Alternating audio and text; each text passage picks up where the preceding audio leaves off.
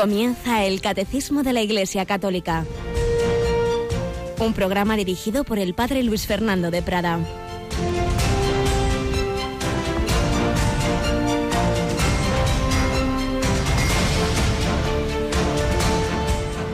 En verdad os digo que antes pasarán el cielo y la tierra que deje de cumplirse hasta la última letra o tilde de la ley.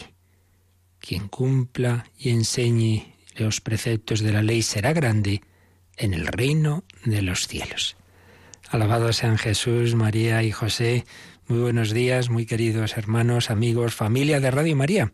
Comenzamos este miércoles 7 de marzo, fiesta de unas de esas santas mártires de la época del Imperio Romano que han quedado para siempre en el recuerdo de la Iglesia, perpetua y felicidad. Dos madres, una ya tenía su niño con alguna edad y la otra embarazada, pasándolo muy mal en la cárcel, pero fieles al Señor.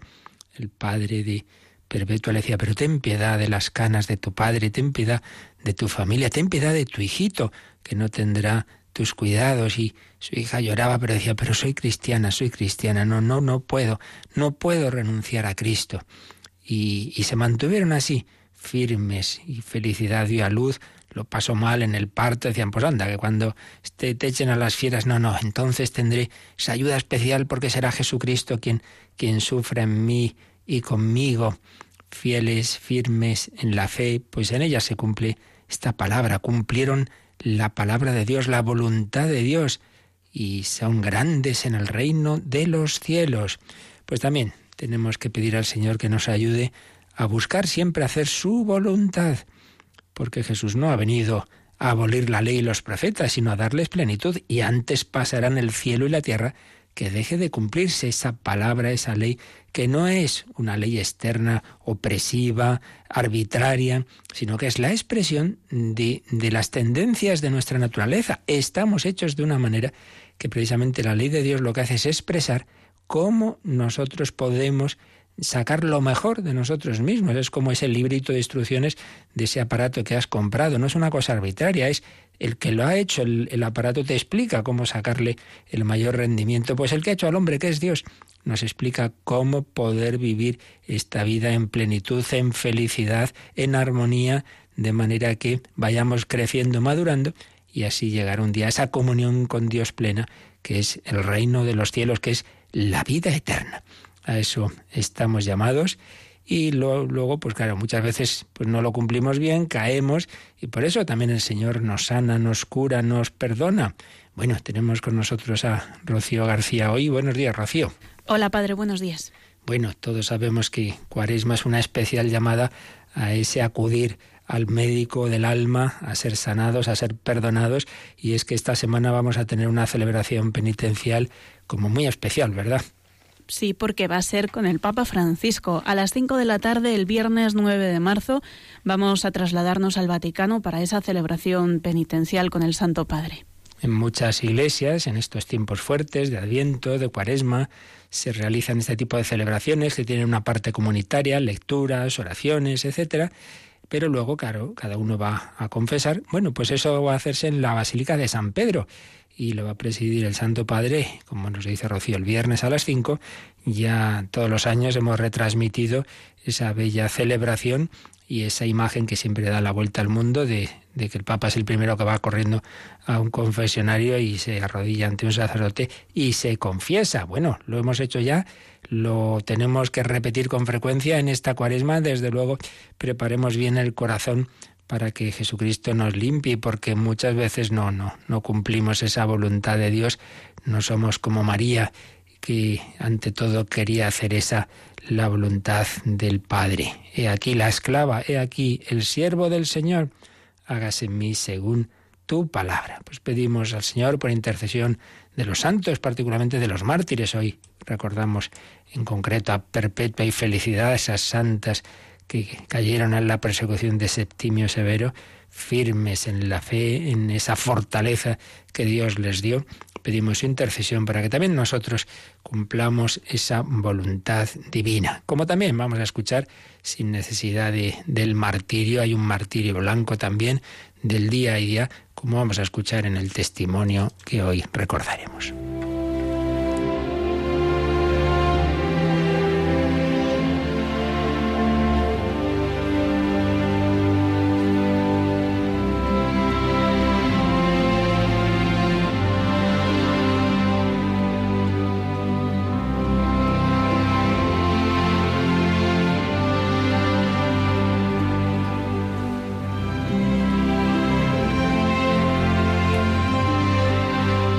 Un sacerdote que estaba en una colegiata de una ciudad española relató lo siguiente al padre José Julio Martínez, que lo publicó en un artículo que hoy vamos a resumir.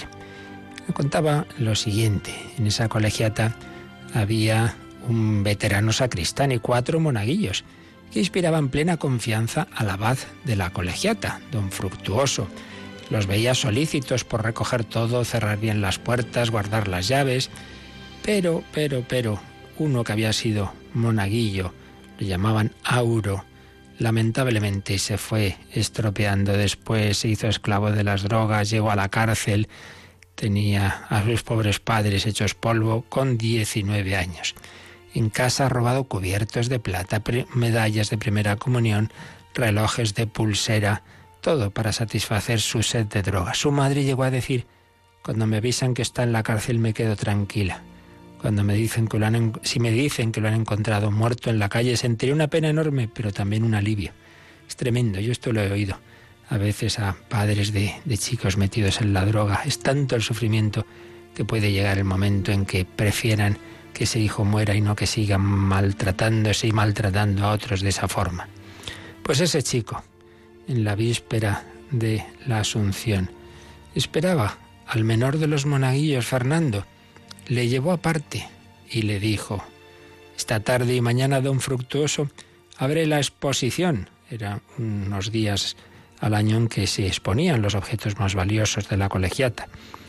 Allí, en la balda de abajo, está la cadena que solíamos llamar del obispo. La coges, la enrollas y me la traes. Podrás hacerlo con disimulo. Y si te niegas o dices algo, mira. Y le mostró una lavaja larga, puntiaguda, te la clavo en un ojo y luego en el otro. Yo iré a la cárcel, no me importa. Pero tú te quedarás ciego para toda la vida. ¿Con qué volando? Fernando se siente como hipnotizado por las palabras, las miradas y la navaja de Auro.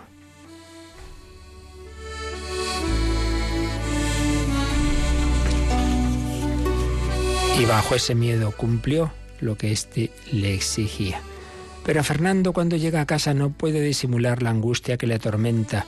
Su madre, mirándole bajo esa claridad con que Dios ilumina los ojos de las madres, le dice, algo te ha pasado, Fernando, ¿qué te han hecho? Cuéntamelo. El muchacho no puede contenerse y rompe a llorar. Y cuando ya ha referido a su madre lo ocurrido, ella le tranquiliza. Fernando, ha sido un robo grande, pero tú no tienes culpa grande, lo hiciste por la fuerza del miedo. Ten, ten ánimo, todo lo arreglaremos. Ese chico no te hará nada. Conozco a su madre, la pobre señora no hace más que llorar por él. En cambio tú no me haces llorar. Fernando quiso haber dicho, no, no, no te haré llorar, mamá, pero los sollozos se lo impedían. Su madre consiguió consolarlo y que cenara algo y se fuese a dormir. El padre llegó muy tarde, como tantos días, por su trabajo de camionero. La madre le dio cuenta del doloroso percance y él, el señor Eusebio, hombre honradísimo, fiel cumplidor de su deber, muy amante de su familia, se sintió aplastado de pena por su hijo y de indignación por Auro. Y entonces hizo que se levantara eh, su hijo y tras hablar con él se fue a la comisaría dio todos los pasos imaginables para rescatar la cadena de oro. A la mañana siguiente, sin haber dormido casi nada, le dijo a su hijo, ven conmigo, que vamos a estar con don Fructuoso. El niño miró a su madre, ¿vendrá también mamá? Ella, comprendiendo que el hijo necesitaba la intervención materna, se preparó rápidamente, los acompañó ya tenemos a los tres en el despacho del señor Abad de la colegiata que me refirió así la histórica entrevista. El padre de Fernando apenas podía hablar por la pena y vergüenza que le atenazaban. Cuando logró serenarse me dijo, mire usted, don Fructuoso, este es el mayor disgusto de mi vida, pero yo seguiré buscando la cadena hasta encontrarla o pagaré todo su valor, aunque tenga que vender todo lo de mi casa. Ahora, que él le diga a usted la verdad y le pida perdón. El pobre Fernando apenas levantaba la cabeza sin atreverse a mirarme, contaba el abad. Sollozaba y solo le entendíamos frases sueltas. Me sacó una navaja, me gritó, que me dejaba ciego. El señor Eusebio apenas le oyó y sin dejarle acabar la frase se puso en pie, pegó una patada en el suelo y clamó, ¿y eso qué, Fernando? Ni aunque te arranquen los ojos, ni aunque te maten, ni aunque me maten a mí y a toda la familia, no se puede robar, y en la iglesia menos. Aquello era estremecedor. Fernando lloraba abiertamente, se arrodilló ante mí intentando pedir perdón. Su madre también lloraba. Yo no pude contenerme sin levantarme y estrechar a Eusebio en un gran abrazo diciéndole, sí señor, eso es, ser cristiano. Luego levanté a Fernandito, le abracé también, le hice sentarse, lo mismo que a su padre, y nos fuimos serenando.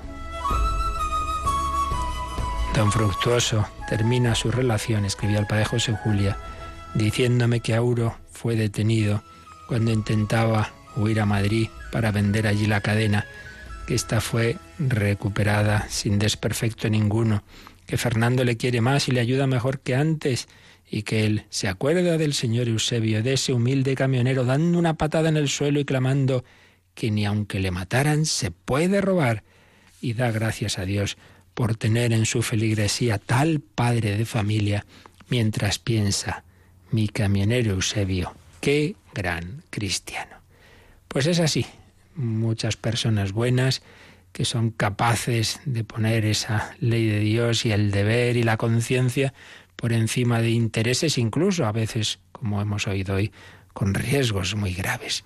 Sí, hay mucha corrupción en el mundo, muchísima gente va a lo suyo, sin escrúpulos, pero también hay mucha gente buena. Demos gracias a Dios Pidamos al Señor y a la Virgen María que nos ayude a estar en ese lado de aquellos que ante todo quieren hacer la voluntad de Dios.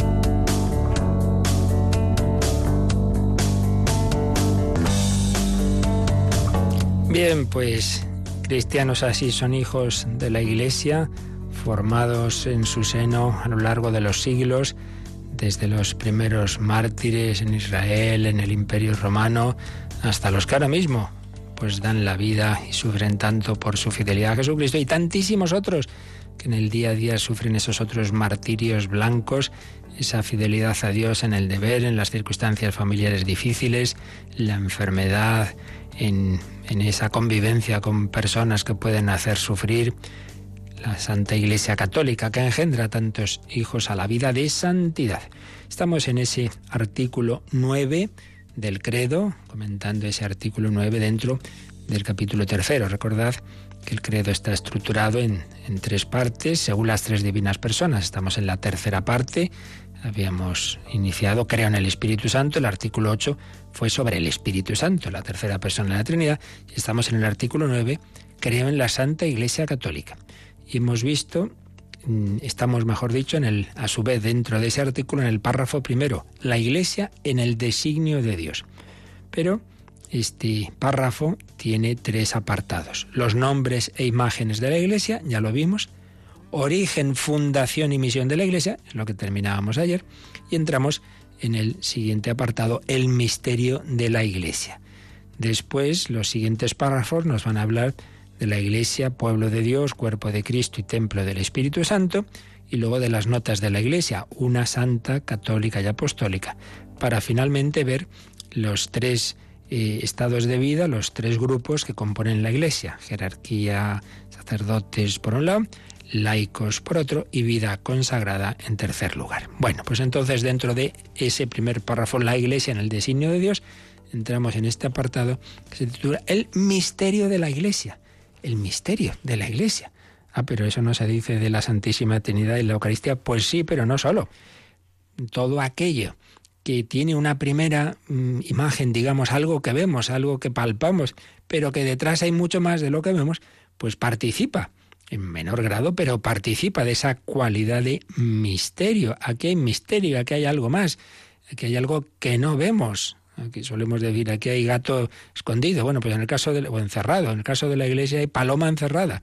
Aquí hay, hay alguien, una persona, tres personas divinas detrás de, de lo que vemos. Misterio de la iglesia. Esa palabra misterio, como veremos, en su origen es muy prácticamente igual, análoga a lo que significa la palabra sacramento. En ambos casos estamos hablando de algo que vemos, algo sensible, algo que pueden captar nuestros sentidos, pero de algo mucho más importante que está detrás que no vemos, pero en lo que creemos. Y ahí está pues esa realidad divina, sobrenatural, la gracia, la presencia de Dios, que eso no lo vemos. El misterio de la Iglesia. Entonces vamos a ver dentro de este apartado Haremos hoy una introducción con el número 770 y luego tiene estos, estos parrafitos. La Iglesia a la vez visible y espiritual. ¿Qué es esto que decimos? Lo que significa ese significado, esa, esa realidad, perdón, de misterio y sacramento, a la vez visible y espiritual. Luego, la Iglesia, misterio de la unión de los hombres con Dios. Se realiza a través de la Iglesia ese fin al que todos los hombres estamos llamados a unirnos con Dios. Y en tercer lugar, la Iglesia, sacramento universal de salvación. Todos los hombres estamos llamados a salvarnos, es decir, a unirnos con Dios a través de la Iglesia, todos.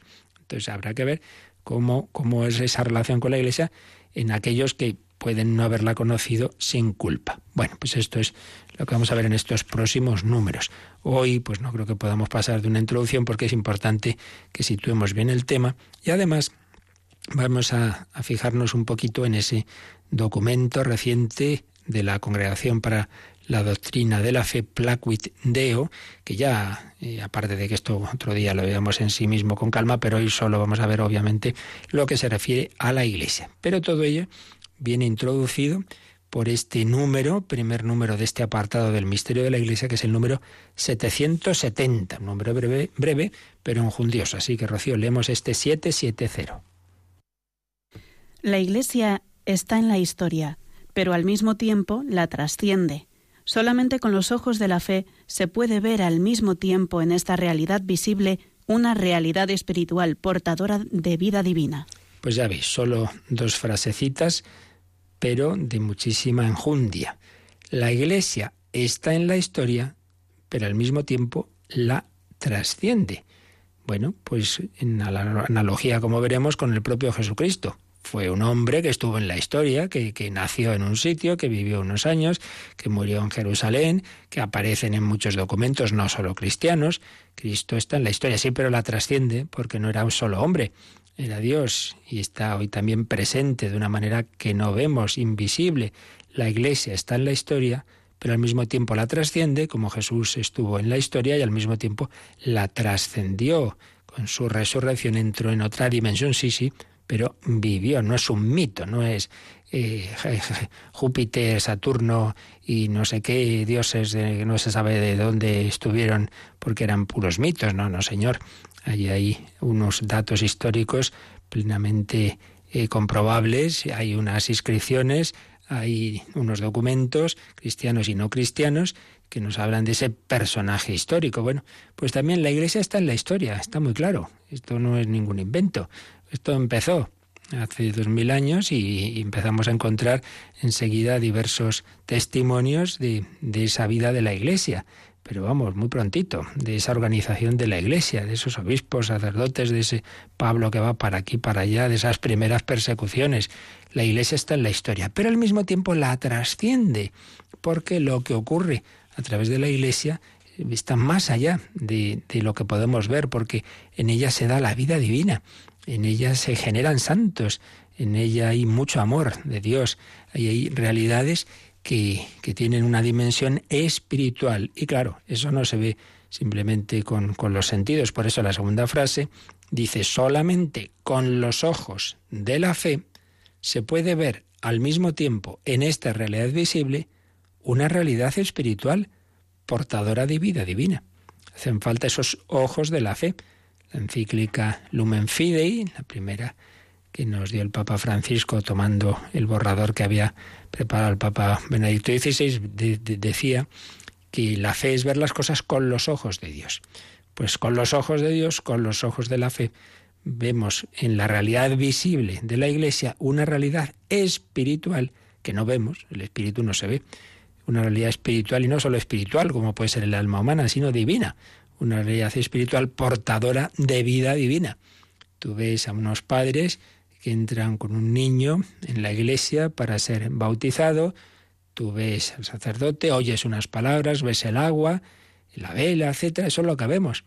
Pero sabemos y creemos que en esa alma de ese niño están ocurriendo cosas que no vemos y que esos padres entraron con el niño y salen con el niño y dentro del niño tres personas más, el Padre, el Hijo, el Espíritu Santo. Esa alma está llena de, la gracia de Dios, esa alma está marcada por el sello de Cristo, ese niño ha entrado en la iglesia, eso es invisible, eso es espiritual, pero eso creemos que ha ocurrido. Nos fiamos de Jesucristo, que nos ha dado motivos más que suficientes para fiarnos de Él y que nos ha dado esa certeza interior que es la virtud de la fe. Con los ojos de la fe creemos lo que no vemos, nos fiamos del Señor. Pero antes de profundizar en lo que significa este misterio o sacramento, en sentido amplio de la palabra de la Iglesia, vamos a, vamos a leer lo que dice este documento de la Congregación para la Doctrina de la Fe, Placuit Deo, agradó a Dios o quiso Dios, eh, carta de la Congregación para la Doctrina de la Fe a los obispos de la Iglesia Católica sobre algunos aspectos de la salvación cristiana, fechado el 1 de marzo de 2018. Entonces, en los números 12 a 14, habla de la salvación en la Iglesia Cuerpo de Cristo. Todo este documento, y sobre todo, insiste en que hay dos grandes peligros en el mundo de hoy el pelagianismo, neopelagianismo, porque hubo una herejía antigua, eh, ya de tiempos de San Agustín, el pelagianismo, que decía que, que el hombre se puede salvar a sí mismo y superar los pecados. Por sus fuerzas, sí, con la ayuda de Cristo, pero una ayuda que solamente es un ejemplo externo. Vemos lo que hizo Jesús, entonces eso nos motiva a nosotros, pero vamos, que yo puedo con mis fuerzas, ¿no? Pues también hoy hay una tendencia neopelagiana el hombre alcanza su plenitud, su felicidad, su salvación por sus fuerzas, con, con sus métodos, con sus psicologías, con sus eh, técnicas de un tipo y de otro, sin necesidad de pedir ayuda a Dios, sin la gracia de Dios, sin los sacramentos, sin la iglesia, neopelagianismo. Pero hay otra visión quizá en cierto modo todavía más extendida, neonóstica, gnóstica, no agnóstica, sino gnóstica.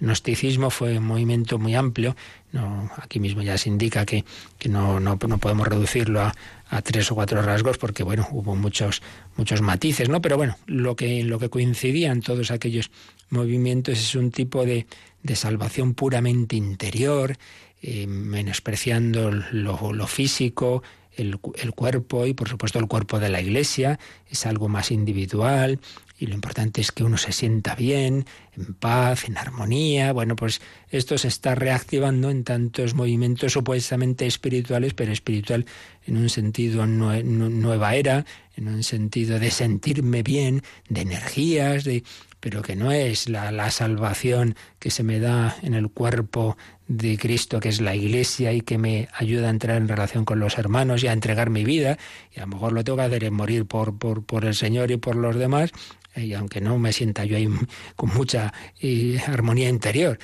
o yo que sé qué. Bueno, pues sobre, eh, a propósito de estos dos errores se nos insisten en algunos aspectos de la salvación. Vamos a ver simplemente lo relativo a la Iglesia porque tiene que ver con lo que aquí en el Catecismo vamos a comentar. Se nos dice en el número 12 de este documento de la Coronación para la la Fe que, que ha querido el Papa Francisco que se publicara, que el lugar donde recibimos la salvación traída por Jesús es la Iglesia, comunidad de aquellos que habiendo sido incorporados al nuevo orden de relaciones inaugurado por Cristo, pueden recibir la plenitud del Espíritu de Cristo. Jesús ha establecido un nuevo orden de relaciones. El pecado que ha hecho romper nuestra relación con Dios, con los demás, con nosotros mismos, con la creación. Bueno, pues Jesucristo nos da la capacidad por su gracia, su misericordia y el Espíritu Santo de restaurar la relación con Dios, el perdón de todos nuestros pecados. Eso nos hace vivir en la auténtica armonía con nosotros mismos, que no es que yo me sienta muy bien por no sé qué energías cósmicas, sino que tengo a Dios en mi corazón y eso me hace pues vivir en esa paz interior, eso me ayuda a tener buena relación con el prójimo al que veo como hermano en Cristo y, y lo mismo con la creación. El Señor nos introduce en un nuevo orden de relaciones. Comprender esta mediación salvífica de la Iglesia es una ayuda esencial para superar cualquier tendencia reduccionista. Pues a veces se reduce la salvación. Como decíamos, el documento habla de que la salvación que Dios nos ofrece no se consigue solo con las fuerzas individuales, como indica el neopelagianismo, sino a través de las relaciones que surgen del Hijo de Dios encarnado y que forman la comunión de la Iglesia. No, no, no me salvo yo solo a mí mismo, necesito de Cristo y Cristo me da su gracia en la Iglesia. Además, dado que la gracia que Cristo nos da no es, como pretende la salvación neonóstica, una salvación puramente interior, esto hay que vivirlo en la Iglesia, que es una comunidad visible pues tanta gente, no, no, sí, sí, yo soy muy espiritual, yo, yo sí, pero Dios y yo, yo no necesito ir a la iglesia. Pues sí, oiga usted, Cristo ha fundado una comunidad visible. En ella tocamos la carne de Jesús, singularmente los hermanos más pobres y más sufridos. No, no, yo me siento muy bien, sí, claro, y, y ese vecino pobre y ese que, ese que, ese no, no, no tiene nada que ver con su sentirse bien. La mediación salvífica de la Iglesia, sacramento universal de salvación, que es lo que aquí enseguida va a tratar el catecismo, nos asegura que la salvación no consiste en la autorrealización del individuo aislado, ni tampoco en su fusión interior con lo divino, sino en la incorporación en una comunión de personas que participan en la comunión de la Trinidad. No autorrealización del individuo aislado, sino entrar en esa comunión de personas. Estas dos visiones, individualistas e interioristas, contradicen también la economía sacramental, que enseguida explicaremos, a través de la cual Dios ha querido salvar a la persona humana. La participación en el nuevo orden de relaciones inaugurado por Jesús sucede a través de los sacramentos, de los cuales el bautismo es la puerta y la Eucaristía la fuente y cumbre dentro de ese misterio, dentro de ese sacramento que es la Iglesia, hay siete sacramentos ya en sentido estricto. El primero, puerta de los demás, el bautismo, y el más importante, fuente y cumbre de todos, la Eucaristía. Así vemos la inconsistencia de las pretensiones de autosalvación que solo cuentan con las fuerzas humanas. La fe confiesa que somos salvados por el Señor en el bautismo, que nos da el carácter indeleble de pertenencia a Cristo y a la Iglesia del cual deriva la transformación de nuestro modo concreto de vivir las relaciones con Dios, los hombres y la creación. Así, limpiados del pecado original y de todo pecado, estamos llamados a una nueva existencia conforme a Cristo. Con la gracia de los siete sacramentos, los creyentes crecen, se regeneran continuamente. Cuando pecan, pueden ser reintroducidos a través del sacramento de la penitencia en ese orden de relaciones inaugurado por Jesús para caminar como Él ha caminado. Y en el número 14 se nos dice que esa economía salvífica sacramental también se opone a esas tendencias de una salvación puramente interior, ese gnosticismo que tenía una mirada negativa a la creación, a toda la naturaleza, la veía como una limitación de la libertad que se pretendía absoluta, libertad absoluta del espíritu humano, y que veía la salvación también como liberación del cuerpo, importante es que el espíritu salga de este mundo material y liberación del cuerpo y de las relaciones concretas en las que vive la persona. No, no, no, no. Hemos sido salvados, dice la carta a los hebreos, por la oblación del cuerpo de Jesucristo. Pues también nuestra salvación no es liberación del cuerpo, incluye su santificación. La Iglesia tiene un, una gran veneración por el cuerpo. Por eso, pues no se trata de cualquier manera un cadáver, se inciensa en los funerales, se echa agua bendita, se prepara la tumba, se espera la resurrección, se veneran las reliquias de los, de los santos. El cuerpo humano fue modelado por Dios, que escribió en él un lenguaje. Y Jesucristo, el Hijo de Dios, se hizo hombre, asumió un verdadero cuerpo humano, con el cual nos ha dado la vida, muriendo por nosotros. Y se nos comunica ahora en la economía corporal de los sacramentos. En los sacramentos no es una cosa puramente espiritual. hay, hay realidades materiales. Un sacerdote me da algo físico que es un pan que en el fondo de su sustancia ya no es pan, sino el cuerpo de Cristo, pero a través de ese, de ese misterio, de esas especies sacramentales, etc. Gracias a los sacramentos, los cristianos pueden vivir en fidelidad a la carne de Cristo, en fidelidad al orden concreto de relaciones que el Señor nos ha dado. Este orden de relaciones requiere el cuidado de la humanidad sufriente de todos los hombres a través de las obras de misericordia corporales y espirituales.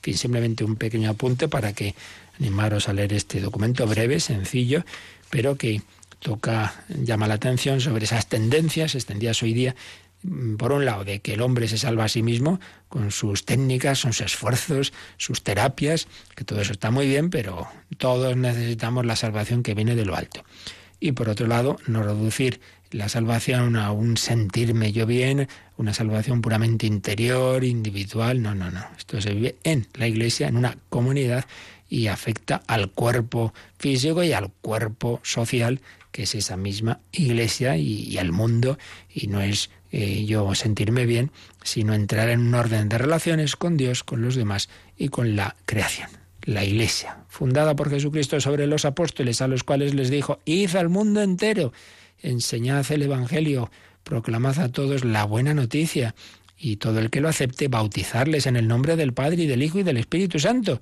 Pero vamos a dar gracias de haber recibido ese mensaje, de ser hijos de la Iglesia. Vamos a pedir pues el que seamos fieles también nosotros a esa llamada y también transmitirla a los demás en la medida de nuestras posibilidades y de la gracia y vocación que Dios nos haya dado a cada uno. Hemos recibido ese mensaje porque durante 20 siglos se ha cumplido esa palabra de Jesús. Id al mundo entero y anunciad el Evangelio.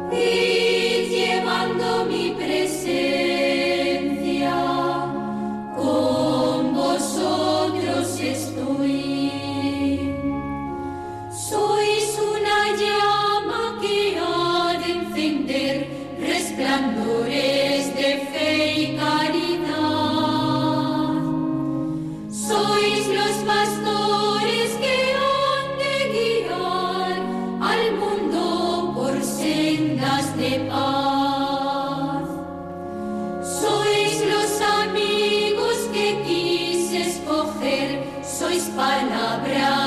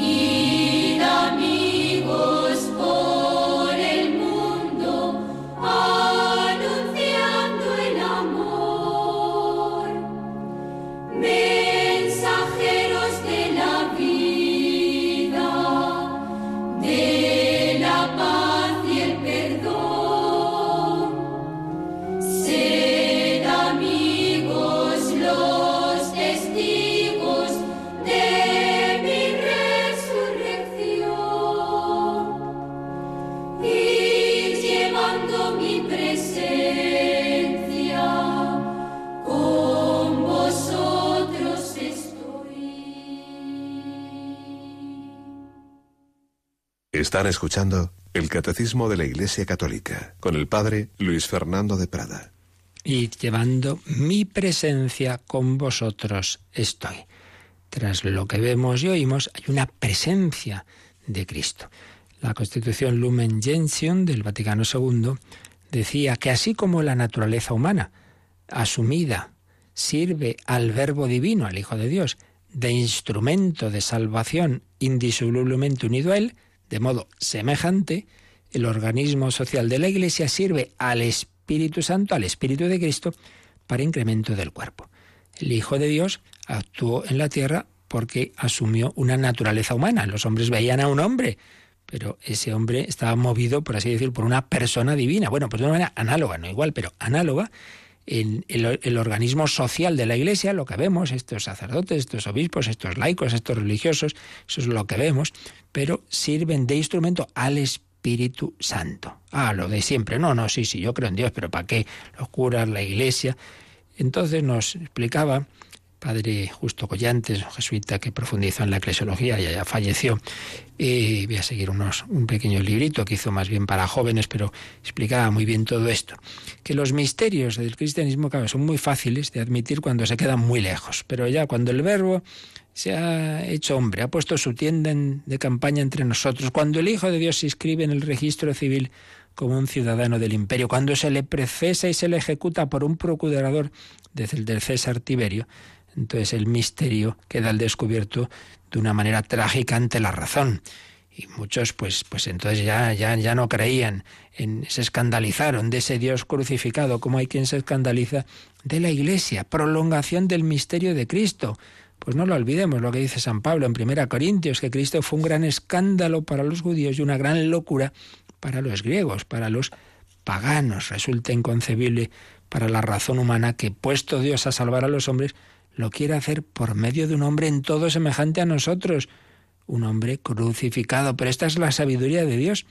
Los judíos piden milagros, los griegos sabiduría, y Dios escogió lo necio de este mundo para confundir a los sabios, lo débil de este mundo, para confundir a los fuertes. Dios podía haber hecho las cosas de otra forma así, pero ha querido continuar esa obra salvífica de Cristo sirviéndose de un organismo social, humano, visible, limitado, la Iglesia, la gracia de Dios, que actuó a través de la humanidad de Cristo, una humanidad débil que, que, fue crucificada y murió en la cruz, hoy se sirve de la debilidad de los instrumentos humanos, de ese padre de familia con sus virtudes y defectos, de ese sacerdote con sus virtudes y defectos, rechazar a la iglesia institucional en nombre del Espíritu Santo, esto es muy típico en algunas visiones, algunas películas, por ejemplo, a veces se presenta San Francisco de Asís, ah, ese sí vivía el Evangelio, luego eh, aparece la escena, el obispo gordo ahí poniéndose en morado en su palacio y en cambio Francisco de Asís pobre. Son caricaturas, claro que estas cosas han dado esas y, muchas otras, pero, pero es una caricatura y San Francisco de Asís tiene una profundísima fe y reverencia en el misterio de la Iglesia, una veneración inmensa al sacerdote, al obispo, al señor Papa, como decía él. No, no, no, no hay dos iglesias, la institucional y luego la del espíritu. Aquí estamos los pobres, los que vivimos el Evangelio. No hay más que una iglesia, una iglesia en la que lo débil de este mundo es instrumento para el Espíritu Santo. Vamos a ver qué significa esto, ya profundizar un poquito en lo que significa que la Iglesia es un misterio y un sacramento, un sacramento. Un sentido amplio de la palabra sacramento vale también para realidades humanas. ¿Qué queremos decir con ello? En este sentido amplio? Pues que el ser humano comunica lo que lleva en su espíritu a través de signos sensibles y perceptibles por los demás. Sin, sin ellos no podría haber ni lenguaje, ni escritura, ni arte, ni vida social, ni, ni científica, ni religiosa. No podría haber vida humana. Lo explicamos. Que hay dos palabras muy importantes, signos y símbolos. Muy semejantes, pero con algún matiz. Signos. Un gesto, un grito, una palabra, un apretón de manos, una fórmula, una ecuación, una señal de carretera. Son signos naturales o convencionales, visibles, con los cuales el hombre comunica sus ideas invisibles, sus sentimientos, su intimidad, su espíritu. Yo pienso algo, pero yo no me entero de qué estás pensando. Bueno, pues te lo tengo que expresar con una palabra o con algo que escribo. O este científico tiene que poner en un papel esa ecuación o ese amor que me tienes lo expresas a través de un beso, etcétera. Signos. Símbolos son signos, pero que además de significar una realidad, que puede ser algo puramente convencional, esta palabra significa esto, no, el símbolo es algo más, porque además de significar algo, contiene en cierto modo esa cosa que significan. Bueno, he puesto antes, mencionado como signo el beso y el abrazo más bien sería un símbolo, porque no solo expresa o significa el amor, sino que lo contiene y, y, lo incrementa esa madre que da besos al niño pequeño y el niño a su mamá, pues no solo el beso expresa lo que hay dentro, sino que de hecho lo incrementa. Un niño que nunca se le dirá besos, pues mal asunto, es necesario, es necesario eso. Eh, hay signos, hay símbolos naturales, el beso, el abrazo, etcétera, que no solo significan la realidad del amor, sino que la contienen y la transmiten. Pues bien, esto es a nivel humano, esto, esto es una realidad que enseguida entendemos que el espíritu, que es invisible, el espíritu del hombre, necesita comunicarse con signos y símbolos. Esto nivel humano. Bueno, pues Dios, que nos ha creado a su imagen y semejanza, va a servirse de esa estructura humana también en el nivel sobrenatural, también para la salvación. Entonces aquí, Padre Justo Collantes nos hacía ver esa estructura eh, sacramental de la salvación por un lado, en general, en la relación de Dios con, el mundo, ¿no? con los hombres, también con, con, aquellos que no habían conocido al pueblo de Dios, etcétera, con los paganos.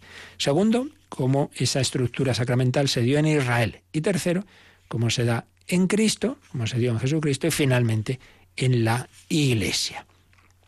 La estructura salvífica. La salvación del hombre, ¿qué es? Pues el encuentro personal y la comunicación que el Dios vivo quiere tener con cada hombre, con cada persona, persona a persona. La frase del beato John Henry Newman, que fue el lema del viaje del Papa Benedicto a Inglaterra, cuando lo beatificó, el corazón habla al corazón. Dios quiere tener una comunicación personal con cada persona humana. Bueno, para eso hace falta, primero, que el hombre conozca a Dios, que sepa que existe Dios, y segundo, que Dios se comunique libremente al hombre en su intimidad personal. Lo primero, el hombre puede, por sus fuerzas, por su razón, partiendo de la creación, saber que existe Dios. Esto ya lo vimos muy al principio del catecismo, lo dice el libro de la sabiduría, lo dice San Pablo en la carta a los romanos. Lo invisible de Dios se deja ver a la inteligencia a través de sus obras.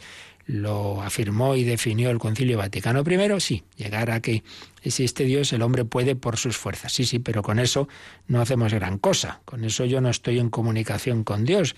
No basta conocer a Dios como un absoluto, como, como, como una realidad que está ahí para tener relación íntima, personal. Si Él no se me acerca, pues poco puedo hacer yo. ¿Cómo voy a comunicarme yo con ese Dios que está tan, tan arriba, por así decir? Y es que Dios sí, Dios se ha acercado, Dios se nos ha revelado, la revelación se nos ha comunicado. Y esa cercanía personal de Dios en mi alma es lo que actúa, lo que ocurre a través de la actuación de la gracia de Dios, la gracia sobrenatural.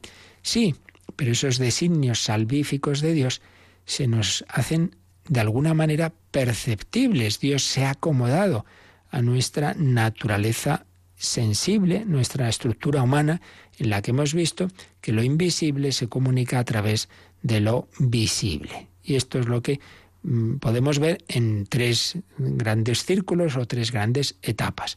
La etapa balbuciente, de, en general, las relaciones de las diversas religiones con Dios, la etapa del pueblo de Israel, el pueblo escogido, y ya la etapa de Cristo que se prolonga en la Iglesia. Y en todas ellas, de distinta forma, vemos que Dios actúa la salvación a través de instrumentos sensibles, perceptibles. Siempre es ese mismo esquema. Hay algo invisible, la acción de Dios, la gracia de Dios, pero que se comunica a través de algo visible en el paganismo, en general, en, las, en el mundo de las religiones.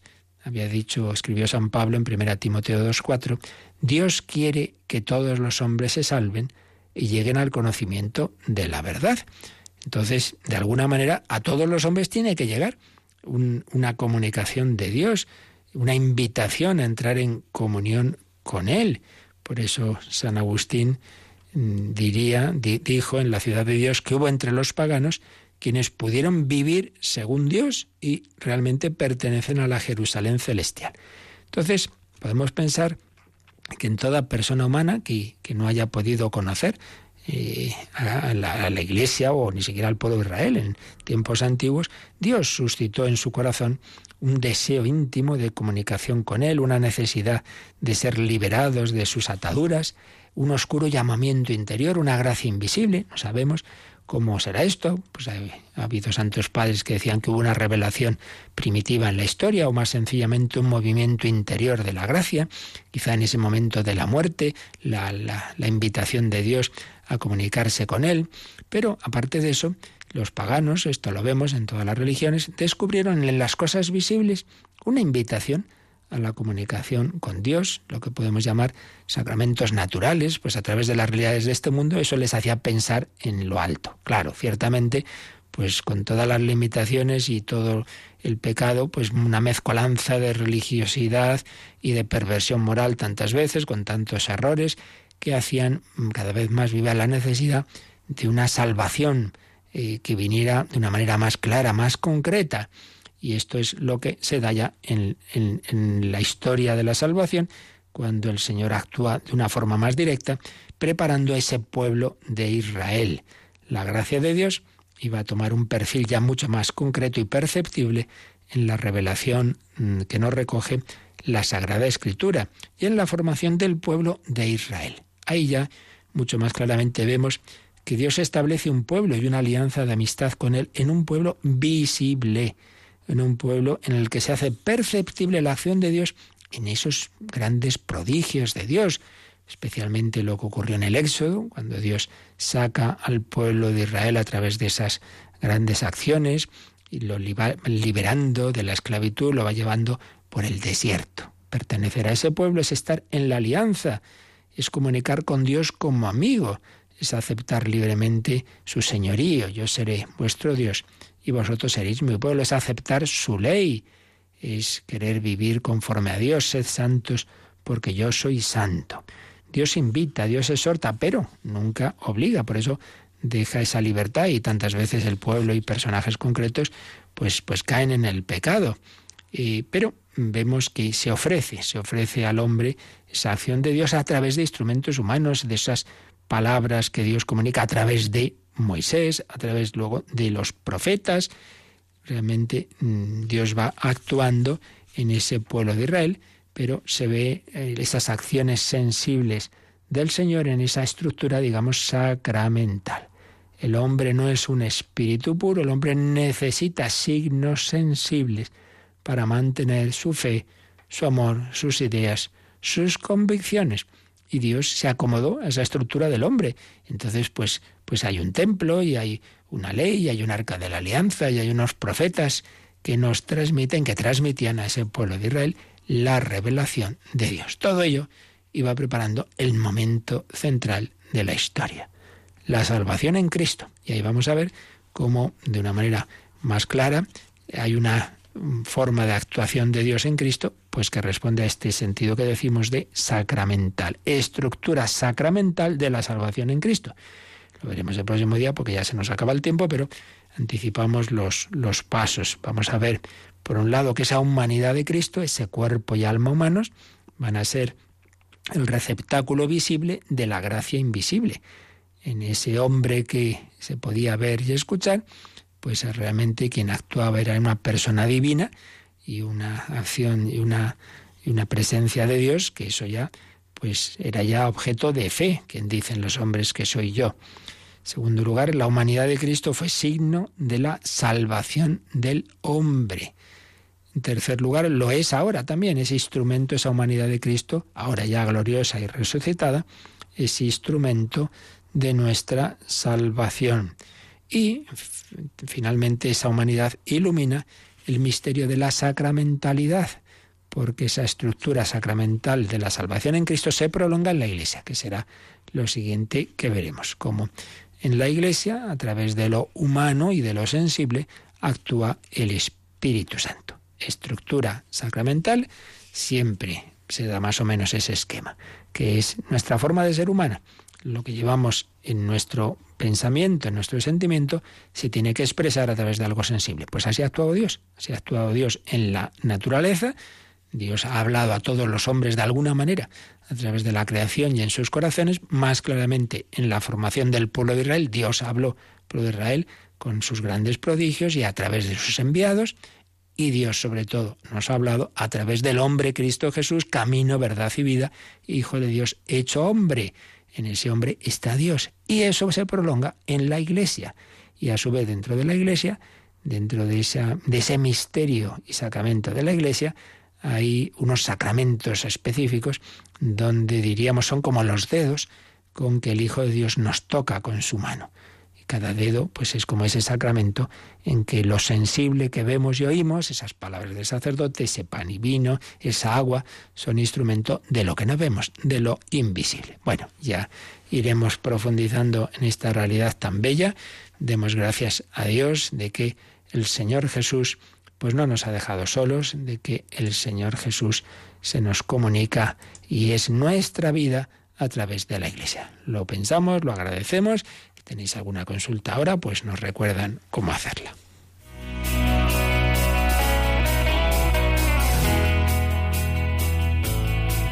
Participa en el programa con tus preguntas y dudas. Llama al 91 005 9419. 91 005 9419. También puedes escribir un mail a catecismo arroba radiomaria.es. Catecismo arroba radiomaria.es.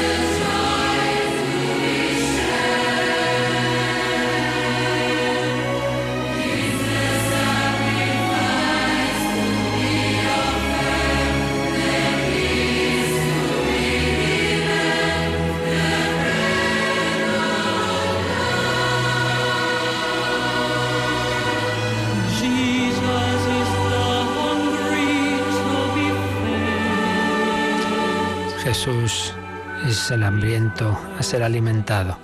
La bella canción del maestro Frisina sobre palabras de la Madre Teresa de Calcuta. También ahí hay una cierta sacramentalidad. En el pobre, en el hambriento, en el enfermo que yo veo, está el Cristo que no veo. Tuve hambre y me disteis de comer. Os pregunta por correo Jimena, el segundo juicio, el juicio universal, ¿Llevará a las personas a cambiar su destino eterno? Bueno, de esto hablaremos más adelante, pronto, después de la Iglesia, hablaremos del más allá, de muerte, juicio, infierno, etcétera.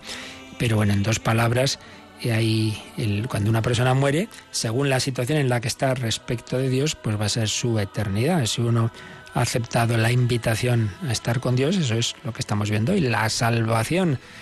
Pero la salvación puede ser plena, porque uno ya se ha purificado totalmente, ya puede ver a Dios, entonces los limpios de corazón porque ellos verán a Dios, y entonces eso lo llamamos el cielo, pasa directamente al cielo. O todavía no ha acabado su preparación, su maduración, su purificación, y entonces esa purificación se realiza más allá de la muerte en lo que llamamos la situación del purgatorio. Pero en ambos casos es persona salvada, directamente ya ve a Dios o preparándose. En cambio, el que está hasta el final, hasta el último instante de su muerte, rechaza la invitación de Dios, Dios no obliga, entonces queda eternamente separado de Dios, lo llamamos infierno. Bueno, pues eso no cambia. Eso que le ocurre al alma, tras el juicio, ya unido el alma y el cuerpo en la resurrección, el que se ha salvado, salvado está, y, el que se ha separado de Dios, pues separado de Dios queda. Lo único que cambia es que ya entonces el purgatorio ya habrá terminado, ya solo quedará o con Dios o fuera de Dios, o en el banquete o fuera, el cielo o el infierno. Eso es lo que eh, lo único que, cambia, digamos, al final es que ya no habrá la situación intermedia del purgatorio, sino únicamente el cielo y el infierno. Pero el que se ha salvado al morir, salvado eternamente, quedará tras el juicio y viceversa.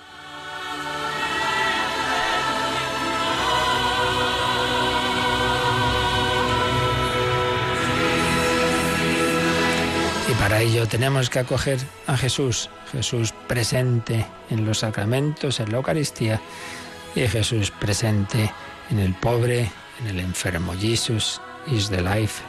Es la vida, la vida a ser vivida, es el pobre a ser atendido.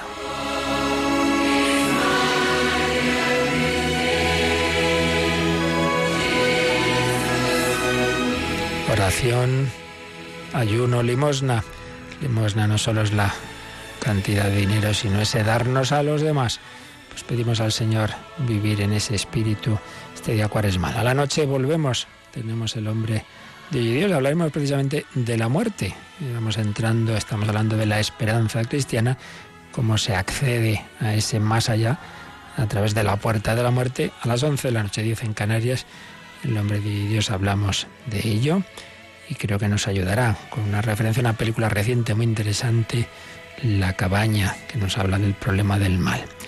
Pues eso esta noche y ahora pedimos al Señor su bendición para vivir este día de Cuaresma y la intercesión de los santos perpetua y felicidad. La bendición de Dios Todopoderoso, Padre, Hijo y Espíritu Santo, descienda sobre vosotros. Alabado sea Jesucristo.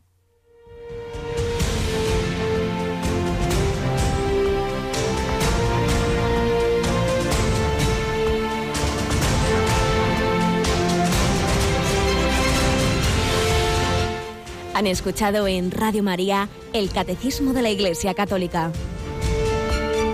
Un programa dirigido por el Padre Luis Fernando de Prada.